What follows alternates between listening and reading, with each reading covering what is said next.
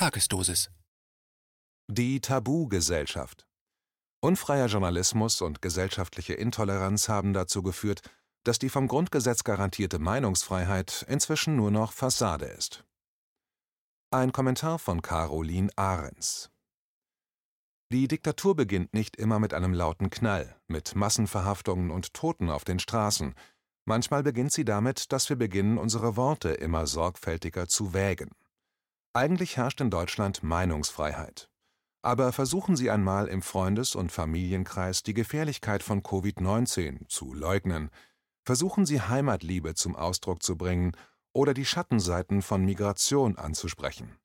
Versuchen Sie den Sinn und Zweck des Impfens in Frage zu stellen.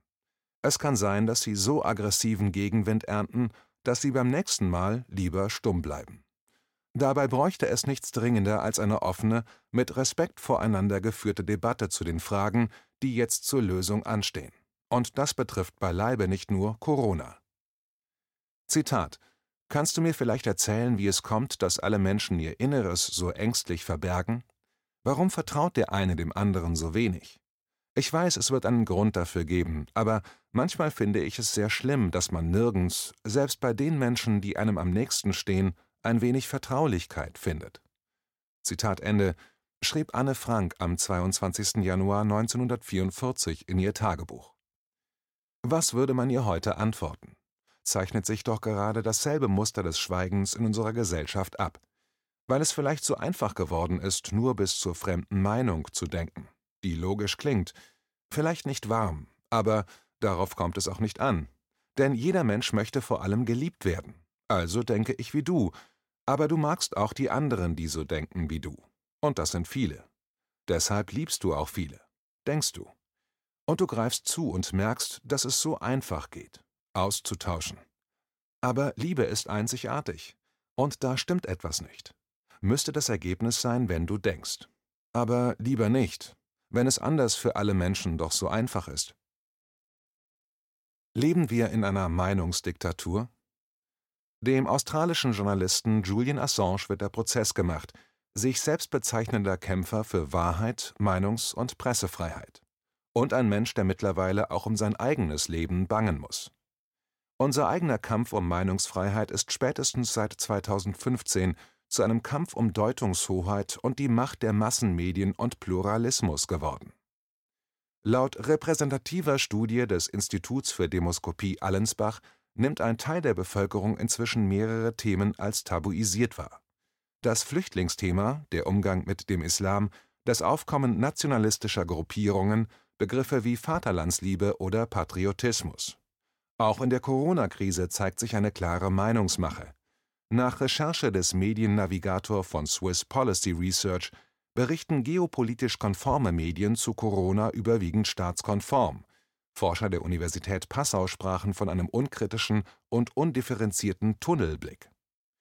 Dies ist umso kritischer zu bewerten, weil ein rechtswidriger Eingriff in die Meinungsäußerungsfreiheit vorliegt, wenn dem Bürger die Bildung und Äußerung einer Meinung durch eine staatliche Maßnahme verunmöglicht wird, was zwar nicht unmittelbar, dennoch mittelbar medial zumindest nicht völlig abwegig erscheint. Fakt ist, Andersdenkende werden zu Wirrköpfen und Spinnern erklärt. Nicht die Absurdität, Impfstoff zur Beendigung der Pandemie wird kritisch hinterfragt, sondern Impfkritiker werden als Impfgegner medial bekämpft. Gerade bezüglich der Impfstofffrage gebieten die Aufklärungsverpflichtungen, Risiken und bestehenden Gewissenskonflikte von Eltern einen öffentlichen Diskurs. Demonstranten für Grundrechte und andere legitime Ziele werden zu Corona-Leugnern herabgewertet der wohl erstmalig von einem Geheimdienst eingesetzte politische Kampfbegriff des Verschwörungstheoretikers wird verbreitet, mit dem Ergebnis, dass ein Teil der Bevölkerung diesen unreflektiert übernimmt.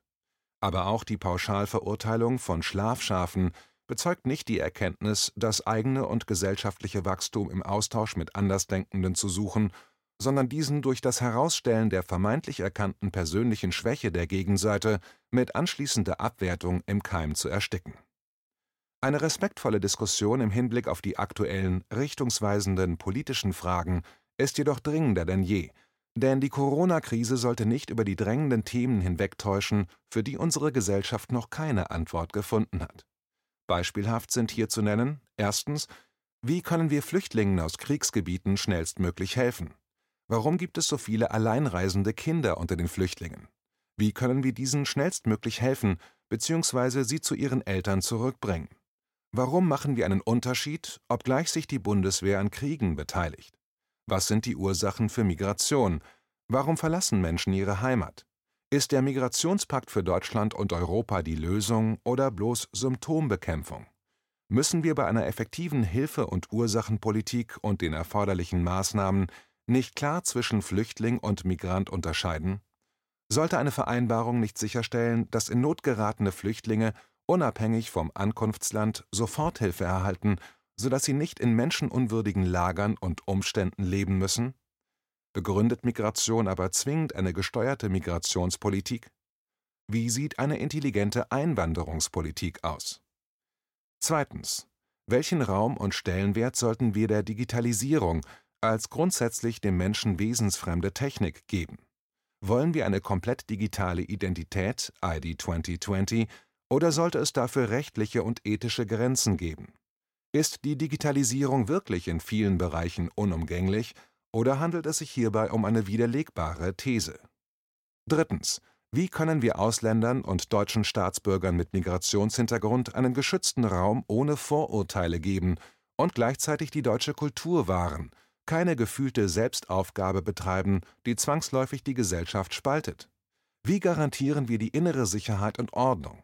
Wie verfahren wir mit Personengruppen oder Institutionen, die gegen die freiheitlichen demokratischen Werte arbeiten? Viertens. Wie soll zukünftig die Produktivität der deutschen Wirtschaft im Hinblick auf die zu erwartenden zahlreichen Insolvenzen und eingerichteten staatlichen Hilfsprogramme gewährleistet werden? Ist eine europäische oder und globale Wirtschafts- und Finanzunion tatsächlich die beste Lösung für Deutschland und Europa? Fünftens. Welche Weichen können wir in Bildung und Wissenschaft stellen, um zukunftsweisende Innovationen, insbesondere im Hinblick auf die Klimaherausforderungen, hervorzubringen und einen hohen Bildungsstand zu erreichen? Historischer Vergleich Die Mehrheit der Deutschen sieht das Recht auf Meinungsäußerung in Deutschland gesichert. Dennoch sind annähernd zwei Drittel davon überzeugt, dass es heute viele ungeschriebene Gesetze gibt, die eine freie Meinungsäußerung zu bestimmten Themen, besonders im öffentlichen Raum, einschränken. Dies betrifft einerseits Themen, bei denen gegen gesellschaftliche Normen und Sagbarkeitsregeln verstoßen wird, andererseits aber auch Themen, die viele bewegen, die aber nach dem Eindruck der meisten Befragten von den Führungseliten nicht ernst genommen werden Artikel 5 des Grundgesetzes sichert jedem das Recht zu, seine Meinung in Wort, Schrift und Bild frei zu äußern und zu verbreiten und sich aus allgemein zugänglichen Quellen ungehindert zu unterrichten. Die Pressefreiheit und die Freiheit der Berichterstattung durch Rundfunk und Film werden ebenfalls gewährleistet. Seit Inkrafttreten des Grundgesetzes wurde der Artikel nicht verändert. Die Verfassungsentwicklung in der DDR nahm einen völlig anderen Weg als in der Bundesrepublik Deutschland zwar formulierte Artikel 27 der DDR-Verfassung von 1968 / 74 das Recht, Zitat, seine Meinung frei und öffentlich zu äußern. Zitat Ende. Dieses Recht galt aber nur für Bürger der DDR. Vor allem aber hatte die Meinungsäußerung schon dem Wortlaut nach, Zitat, den Grundsätzen dieser Verfassung gemäß, Zitat Ende, zu erfolgen und war damit Prämissen der marxistisch-leninistischen Ideologie in der Deutung der SED unterworfen die von der SED verbindlich festgelegten gesellschaftlichen Interessen bildeten, will man hier die Diktion der Staatsrechtslehre anwenden, die immanenten Schranken der Grundrechte. Die Meinungsfreiheit und die Freiheit der Presse, des Rundfunks und des Fernsehens waren nicht als subjektive Rechte gegen den Staat konzipiert.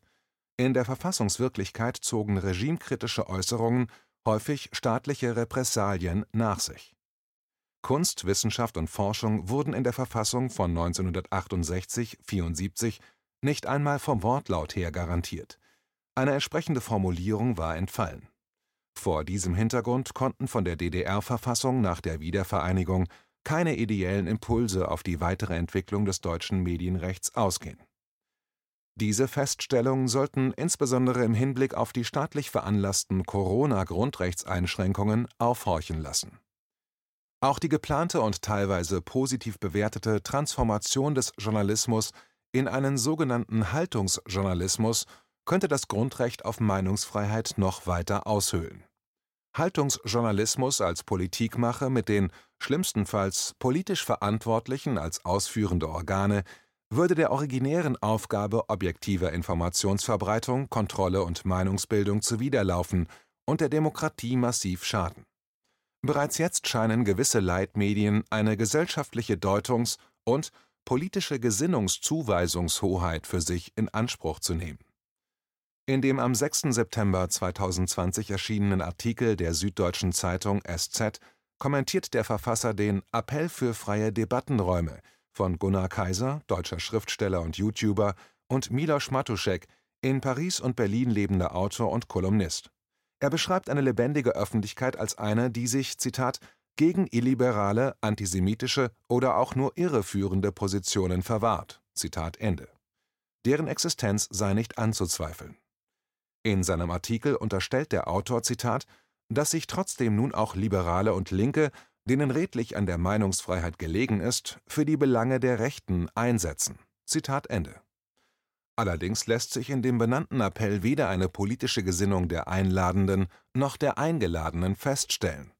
Eine breite Beteiligung, die sich nicht primär an einer politischen Gesinnung orientiert, dürfte gerade beabsichtigt sein. Artikel 3 Absatz 3 Satz 1 des Grundgesetzes sichert jedem ohnehin zu, wegen seiner politischen Anschauung weder benachteiligt oder bevorzugt werden zu dürfen. Auch lässt der Autor der SZ den Leser in Unkenntnis, worin das Motiv seiner Vorgehensweise, die Unterschreibenden persönlich zu kontaktieren, und der Versuch der Einhaltung seiner originären Aufgaben besteht. Das vom Deutschen Bundestag beschlossene Gesetzespaket gegen Hass und Hetze soll hingegen Zitat für die Verteidigung der Demokratie unerlässlich sein. Das Gesetzespaket diene dem Schutz aller Menschen, die von Rassisten und Rechtsextremisten bedroht und diffamiert werden. Zitat Ende. Allein die behauptete Unabdingbarkeit weckt Zweifel an der mutmaßlichen Zustimmung der Bevölkerung.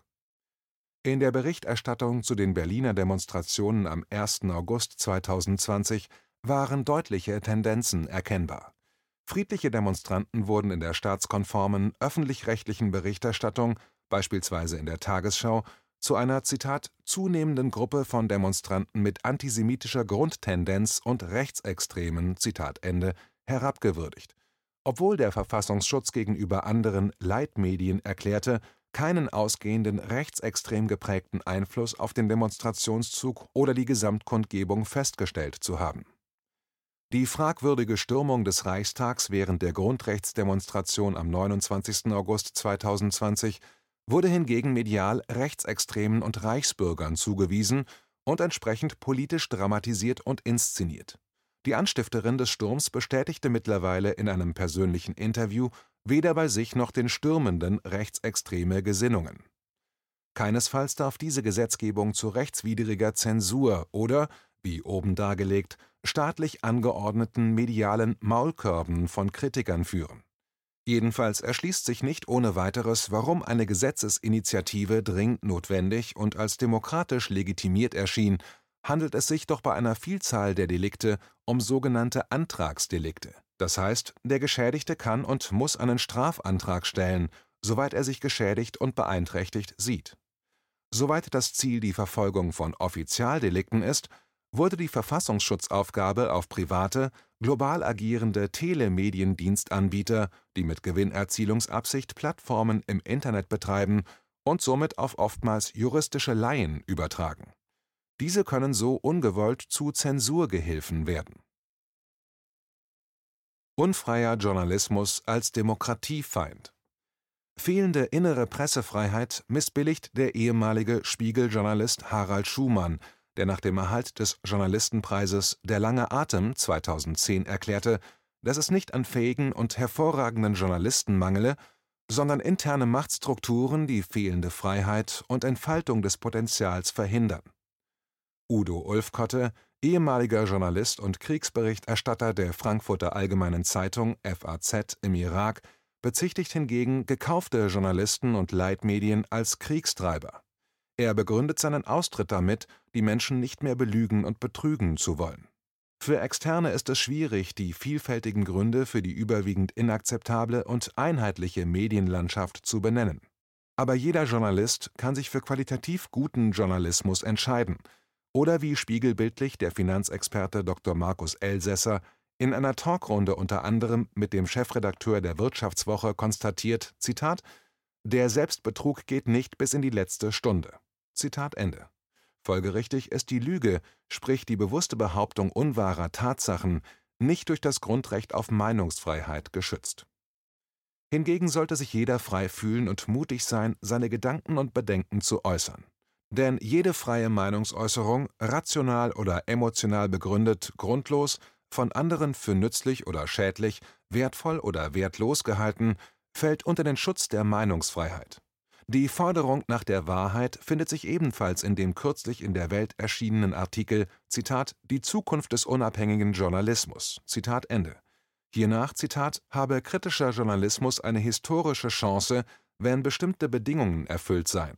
Neben der Bereitschaft, sich mit den Mächtigen anzulegen, sei dies finanzielle Unabhängigkeit und Vielfalt. Zitat Ende.